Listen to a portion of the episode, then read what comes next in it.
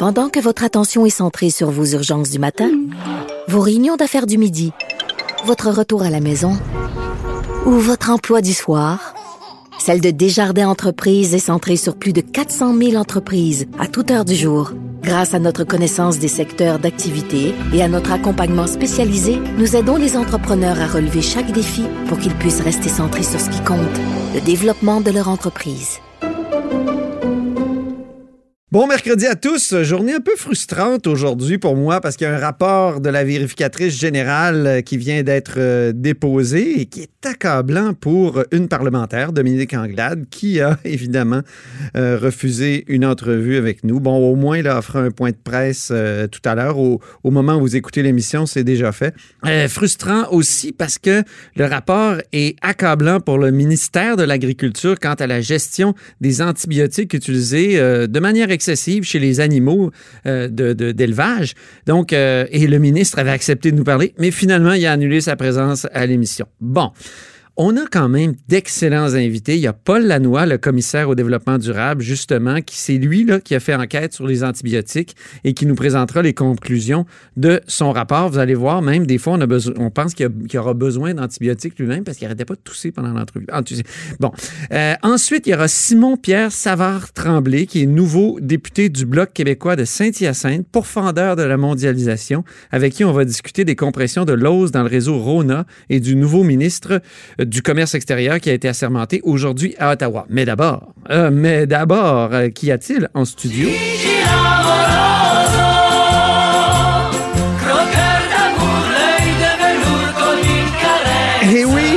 Jean-François Gibault. Hmm, bonjour Antoine. Notre compteur et directeur de la recherche euh, à QMI. C'est un peu Noël pour lui aujourd'hui. Et grosse journée pour le compteur. oui. Hein, le compteur est triple. C'est comme s'il avait reçu des beaux cadeaux de la vérificatrice générale. Surtout que des fois, il y a des rapports un peu plates. Mais là, Guylaine Leclerc, je pense, c'est surpassé. Et tout un rapport. D'abord, c'est carrément, c'est une brique qui a été déposée aujourd'hui par la vérificatrice générale. je ne vais pas compter le nombre de pages, mais pensez à quelque chose qui ressemble à un bottin téléphonique, littéralement, euh, où elle couvre plusieurs sujets. Euh, bon, on n'en fera pas toute la liste parce qu'on va se concentrer peut-être sur celui qui retient le plus l'attention, les, quelques-uns qui retiennent le plus l'attention. Bon, mauvaise journée pour Dominique Anglade Très mauvaise journée pour Dominique Anglade. D'abord, euh, parce que hein, on apprend que juste au Québec, là, l'OS qui ferme une, douzaine de commerces. Euh, bon, et on se rappelle que pour Mme Anglade, à l'époque, elle s'y était pas objecttée beaucoup comme ministre de l'Économie. Elle avait même dit que c'était positif. Bénéfique. Oui, ah, bénéfique. bénéfique. Moi, c'est, je l'oublierai jamais, ça. Donc, bénéfique pour le Québec. Et là, aujourd'hui, mauvaise nouvelle pour Dominique Anglade parce que la vérificatrice générale nous dit, bon, de plus en plus, le ministère de l'Économie ne respecte dont pas... elle était ministre. Dont elle était ministre euh, au gouvernement. Pendant plusieurs avant les élections, oui. Ben, euh, ne respectait pas les normes de ses propres programmes, les critères de ses programmes, lorsqu'il attribuait des subventions.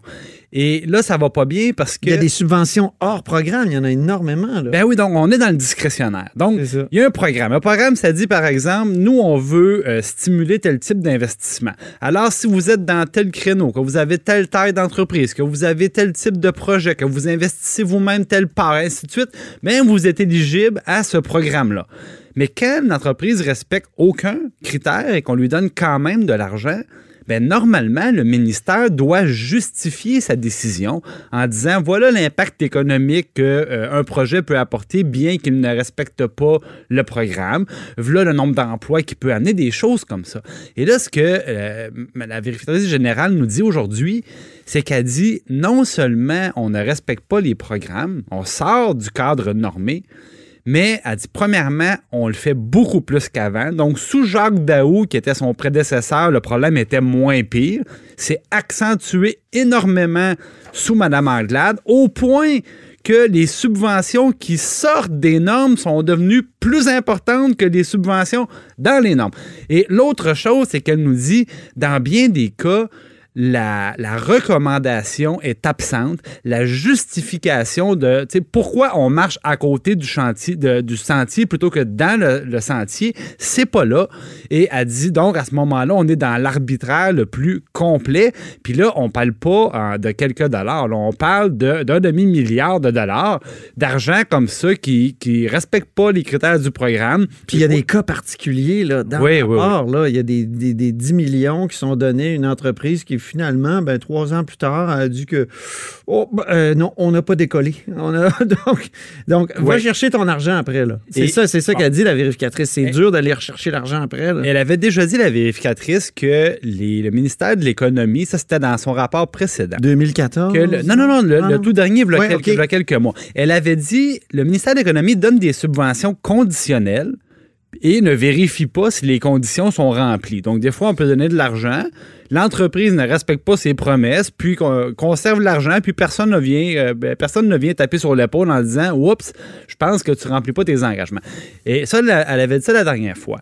Là, aujourd'hui, elle ajoute un autre aspect, euh, une nouvelle dimension à ce musée des horreurs, c'est qu'elle dit quand le Parti libéral s'est retrouvé en surplus budgétaire, et ils avaient coupé beaucoup, ben oui. on s'en rappelle, en santé, en éducation notamment, des, compressions importantes qui ont fait mal, ben ils se sont ramassés en surplus, puis ils étaient un peu gênés de ça. On a l'impression que Carlos Letao, le ministre des Finances, a dit à Dominique Anglade, dépense au max. Ben voilà. Parce qu'il faut cacher, nos gros surplus. Donc, ce qu'elle a fait, c'est qu'elle accable. Elle a devancé, ben là, en fait, c'est pas juste Mme Anglade, je pense que ça prenait l'accord du président président du Conseil du Trésor, qui est aujourd'hui chef du Parti libéral. Exactement. Qui nous a refusé une entrevue aussi. Ah, ben, regarde ça. Ah, ben, c'est drôle, hein? Et, euh, dans le fond, ce qu'il faisait, là, c'est qu'il disait, si vous avez des subventions qui sont mûres pour sortir l'année prochaine ou l'autre d'après, là, ben, dépêchez-vous! Donnez tout l'argent tout de suite, comme ça, ça va diminuer les surplus budgétaires. Mais là, la VG nous dit, quand on fait ça? C'est incroyable. Elle dit, le problème, c'est qu'elle dit, des fois, une subvention devrait être conditionnelle à ce qu'une entreprise, par exemple, fassent des embauches, investissent dans un projet, leur propre argent, des choses comme ça. Mais là, elle dit, si vous versez l'argent qui est dû pour des engagements à respecter dans un an puis dans deux ans, puis que l'entreprise ferme, ouais. ou que l'entreprise le fait jamais. Ou décolle pas, c'est ça? Ou décolle pas, ben on a lancé des millions puis d'en haut du ravin, puis on regarde ça voler, puis pop, pop, pop, ça s'en va dans le dallo, puis on, perd notre argent. C'est épouvantable. C'est épouvantable. Ceci Quand dit... tu penses là, que la, marque de commerce des libéraux, c'était la bonne gestion, surtout sur, sur Philippe ouais, hein? la bonne gestion et l'économie. Euh, là, ils se sont fait piquer l'économie par la CAQ. Puis la bonne gestion, ben, je suis désolé, là, mais c'est de la, c'est vraiment calamiteux. C'est d'autant plus discutable que c'était des montants d'argent que le gouvernement est allé chercher justement en coupant dans les services publics. Puis on se rappelle de l'autre chien de garde, la protectrice du citoyen, qui nous parlait de personnes âgées qui dorment dans leur chaise roulante. Là. Ben ça, c'était comme ça qu'on sauvait de l'argent. Puis après ça, quand on a eu trop d'argent, ben là, on disait, tu sais, ouvrez les fenêtres, faut pas que ça paraisse, tu sais, de en bas. Allez, vas-y, Dominique, pitch en bas. C'est épouvantable. C'est terrible. Ceci dit, j'aimerais quand même terminer en disant, bon, c'est beaucoup Mme Anglade qui passe euh, dans le tordeur, mais euh, il y a quand même un message important au nouveau gouvernement hein, qui, qui, qui arrive avec supposément des meilleures pratiques qui n'a euh, pas collaboré tellement à l'enquête de, la VG. C'est ça qui est. C'est-à-dire que la VG dit on sait que les, fonctionnaires du ministère de l'Économie, des fois, on n'avait pas leurs recommandations, on n'avait pas leur analyse. Et ça, c'est très mauvais signe. Parce que quand un fonctionnaire ne veut pas signer une recommandation, c'est probablement parce qu'il n'est pas d'accord. Je suppose, mais je vous dis, c'est probablement parce qu'il n'est pas d'accord.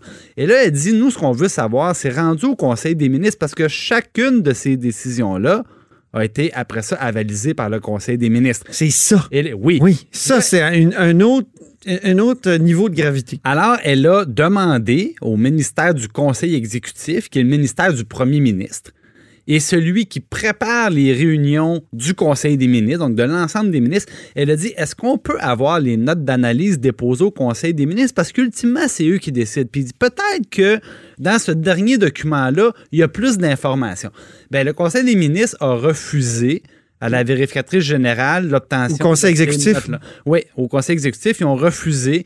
Ils n'ont pas donné l'information à la vérificatrice générale, évidemment, qui dit ben, à ce moment-là, on n'est pas capable de savoir si oui ou non il y a plus d'informations qui a été données mm. au ministre. Et ça, c'est après l'élection. On n'a pas fini de parler de cette histoire-là. J'ai l'impression qu'il va y avoir beaucoup de suites à ce ben, rapport euh, de 474 pages. Là. Je terminerai. C'est ça que j'ai regardé. Oui, oui. de, du, euh, ben, de la vérificatrice générale. Je terminerai, Antoine. Oui, en, terminant. En te rappelant que le nouveau gouvernement vient d'ajouter 2 milliards par année au niveau des, des, euh, des, investissements, des prêts, des subventions aux entreprises. Ils vont en faire beaucoup plus. Alors, dans ce contexte-là, si ça ne change pas, ça va donner de plus en plus une Il n'y a pas euh, des ballons dirigeables même qui sont subventionnés? Eh, on va en reparler des ballons dirigeables. C'est une promesse. Je le sens. Salut, merci beaucoup, cher compteur Jean-François Gibault, directeur de la recherche à QMI.